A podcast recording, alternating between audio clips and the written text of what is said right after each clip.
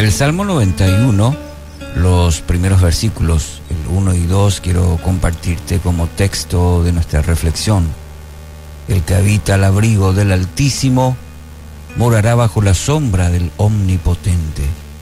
Diré yo a Jehová, esperanza mía y castillo mío, mi Dios en quien confiaré.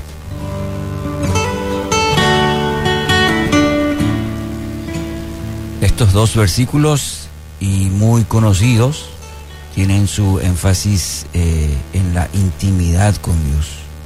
El salmista resume los principales atributos ah, para referirse a Dios en estos versículos.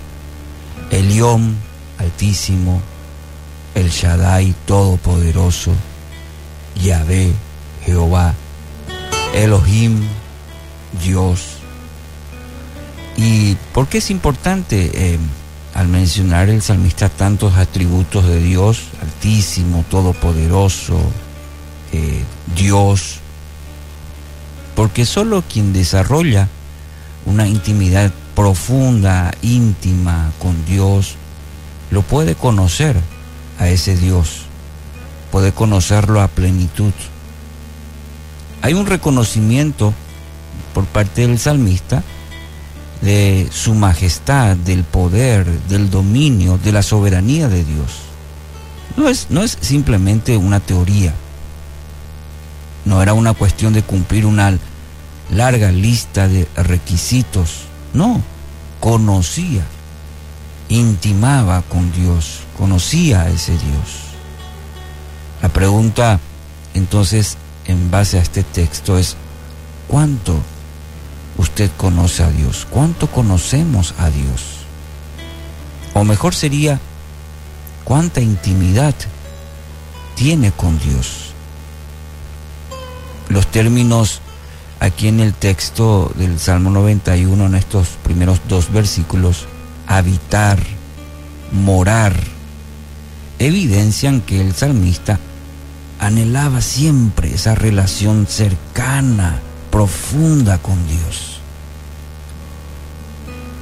Aunque muchos hablan de la providencia de Dios y dicen creer que Dios cuida a los suyos, pocos están dispuestos a dejar su seguridad completamente a Él. Esta frase lo dijo una vez Juan Calvino. Y viene bien al, al hablar sobre este tema de hoy. Porque a través de toda la historia cristiana encontramos personas que han rendido toda su vida a Cristo. Y cuando me refiero a toda, eh, es así, es completa, es total, una entrega a Dios. Así también personas que dicen tener fe, pero que en el diario vivir demuestran que viven presas del temor, de la ansiedad, de la preocupación. Y así, y así van, así caminan, así andan. Los mayores testimonios de la providencia de Dios, querido oyente, no se van a dar nunca en la pasividad de nuestra vida. No, la fe se desarrolla o desarrolla sus músculos en las pruebas, como dice una frase. La fe desarrolla los músculos o sus músculos en las pruebas, en las pruebas, en las adversidades. Es ahí donde la fe toma vigor o no. No se van a dar nunca cuando al creyente no, no le pasa nada. Eso debería ser una señal de alerta.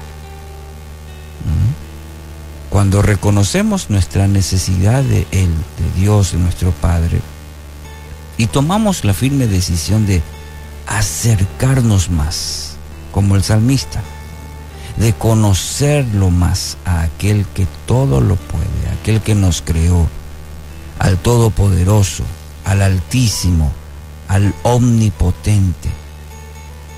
Tendremos también esta, esta experiencia del salmista pero solamente cuando entremos en esa presencia íntima, profunda, genuina con Dios. No te hablo, no le hablo de, de cuánto, cuánto hace a, a la lista larga de requisitos, como por ejemplo ir a la iglesia, orar tres veces. No, no, hablo de conocerlo a Él en intimidad. Que como el salmista usted puede, pueda decir, conozco a ese Todopoderoso, experimento a Dios, a ese Altísimo cada mañana, el Omnipotente está conmigo todos los días, lo conozco.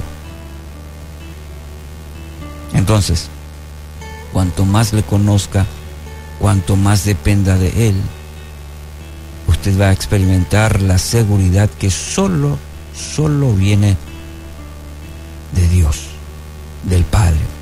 Su promesa afirma que será su Dios de toda esperanza.